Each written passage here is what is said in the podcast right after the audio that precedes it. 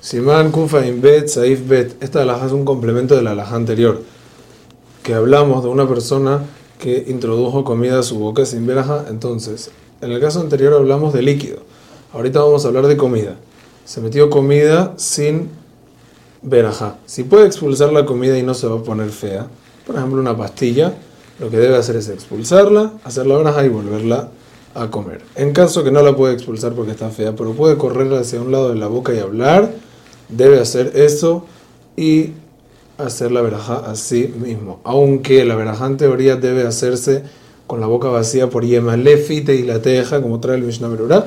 De todas maneras, en este caso, decimos que no bote la comida y preferimos que no la bote ni que tampoco la trague sin verajá, que haga de esta manera para al menos hacer la verajá.